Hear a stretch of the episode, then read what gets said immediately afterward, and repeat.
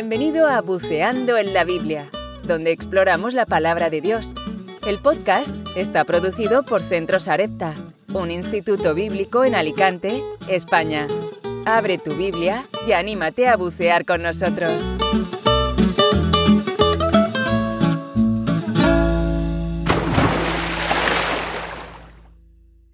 Es un placer compartir con vosotros este texto que tenemos eh, para hoy eh, de, esta, eh, de este grupo de, estudios bíblicos en Efesios y que lo haremos y haremos una lectura hoy en Efesios capítulo 1, 15 al 23 como una continuación del anterior.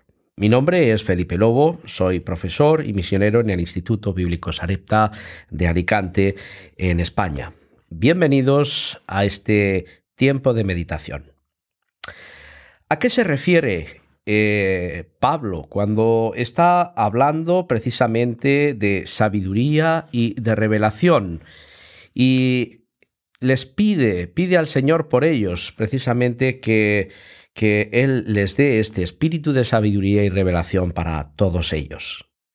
Vayamos a la escritura y veamos qué es lo que Pablo nos tiene que decir no solamente a los efesios, sino a nosotros.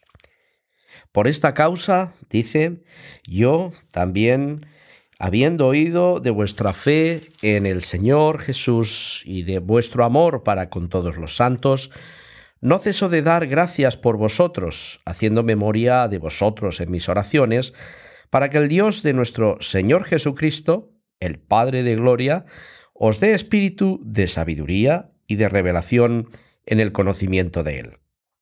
Que Él alumbre los ojos de vuestro entendimiento para que sepáis cuál es la esperanza a que Él os ha llamado, cuáles las riquezas de la gloria de su herencia en los santos y cuál la extraordinaria grandeza de su poder para con todos nosotros los que creemos, según la acción de su fuerza poderosa. Esta fuerza operó en Cristo resucitándolo de los muertos y sentándolo a su derecha en los lugares celestiales, sobre todo principado y autoridad, poder y señorío, y sobre todo nombre que se nombra no sólo en este siglo, sino también en el venidero. Y sometió todas las cosas debajo de sus pies, y lo dio por cabeza sobre todas las cosas a la Iglesia, la cual es su cuerpo, la plenitud de aquel que todo lo llena en todo. El amor de Pablo hacia los hermanos en Efesios, en, en, la iglesia de Éfeso, eh, precisamente les lleva a esta reflexión y a esta oración. Él detecta que es una comunidad en la que hay fe, y donde hay obediencia a la palabra y a la doctrina del Señor y los apóstoles. Él también está detectando un profundo amor entre ellos. Es una comunidad que hace piña en medio de la persecución y en medio de todas las tribulaciones que todos los cristianos en ese momento están viviendo en el mundo. Pero de lo que hay algo que Pablo detecta en la comunidad de los Efesios es que su relación con la esperanza está un poquito floja. Con lo cual, eh, lo que Pablo quiere es aunar estas virtudes teologales de las que él habla en Primera de Corintios 13:3, la esperanza, la fe y el amor, y realmente lo que quiere es que sean completos en esas tres virtudes que él ya enseñaba a los corintios. Precisamente la fe y el amor funcionaban, como os comento, muy bien en medio de ellos. Pero ¿y la esperanza? ¿Por qué pierden la esperanza? ¿Por qué se sienten desanimados? Pablo les está invitando a que conozcan un poder y una fuerza aún mayor, que recuerden precisamente quién es Dios en sus vidas y en medio de una situación de crisis en la que muchos de nosotros tampoco quisiéramos estar, precisamente renovar el primer amor, el primer amor que nos llena de esas tres virtudes, de la fe, del amor y de la esperanza.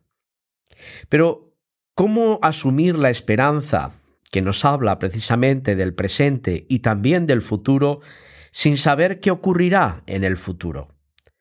Por lo tanto, Pablo ve y ora por esta iglesia en el sentido de acudir hacia ellos en ayuda pidiendo al Señor que les dé este espíritu de sabiduría y de revelación. Sabiduría porque ellos van a tener que hacer frente a la realidad del día a día en medio de una, una sociedad que les persigue. Están, recordémoslo, en medio de una población en la que la diosa Diana para los griegos, Artemisa para los romanos, era la máxima eh, atracción que tenía la ciudad y sobre todo uno de los templos más grandes del mundo conocido en aquel momento. Y precisamente todo lo que se giraba en torno al turismo, la economía, el comercio, giraba en atención a toda la cantidad de gente que había en la ciudad. Los cristianos eran molestos. Y volver a la fe para confirmarla y volver al amor como una forma de protección frente al exterior estaba muy bien.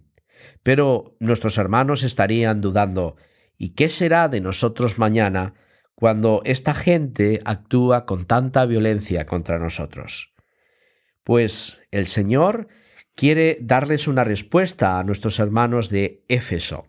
Y precisamente Pablo les refiere a este espíritu de sabiduría y de revelación, porque será el Señor y no otro quien diga qué es lo que tienen que hacer, cómo tendrán que actuar y precisamente en de qué manera actuar frente a los hombres, con sabiduría para saber cómo predicar la palabra de Dios, cómo acercar el Evangelio a esta gente tan cerrada en su religión pagana.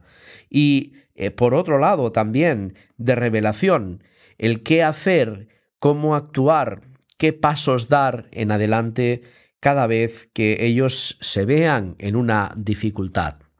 El Señor quiere revelárselo.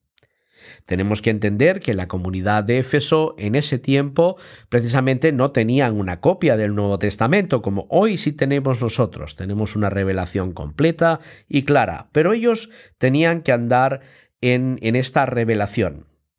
¿Quién sería este ser que les daría este espíritu de sabiduría y de revelación para saber cómo actuar, para llenar sus vidas de esperanza, de vida, ¿De dónde van a recobrar las fuerzas para seguir adelante?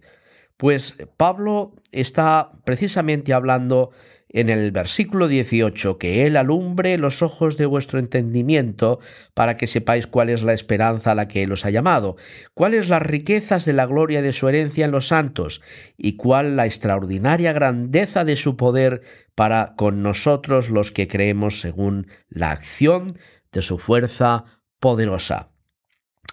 ¿Quién o qué es esta acción de la fuerza poderosa para que este espíritu de sabiduría y de revelación esté en ellos? Esta fuerza, dice Pablo, es la que operó en Cristo resucitándolo de los muertos y sentándolo a su derecha. Es una fuerza que es capaz de hacer esto y de mantener y de llevar a Cristo en los lugares celestiales. Eh, sobre todo principado, dice, y sobre toda autoridad y poder y señorío, y sobre todo nombre que se nombra, no solo, dice, en este siglo, sino también en el venidero. ¿Quién puede ser esta fuerza?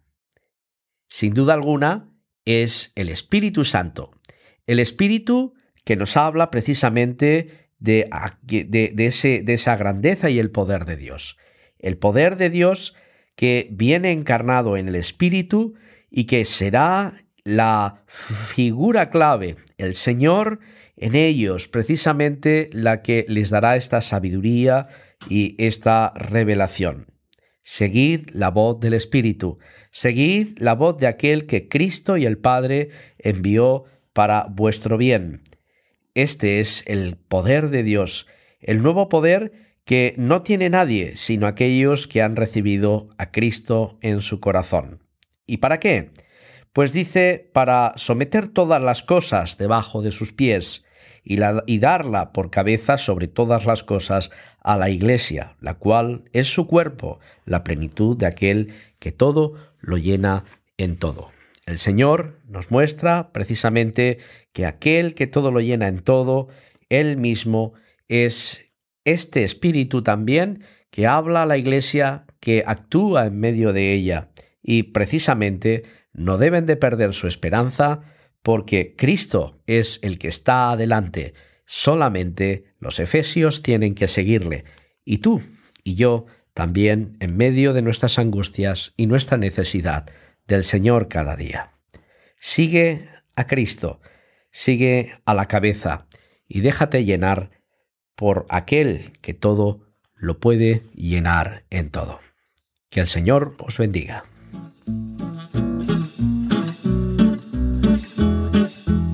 Gracias por escuchar nuestro podcast Buceando en la Biblia. Si te gustaría saber más de Centros Arepta y lo que te podemos ofrecer, visítanos en centrosarepta.es. Hasta la próxima.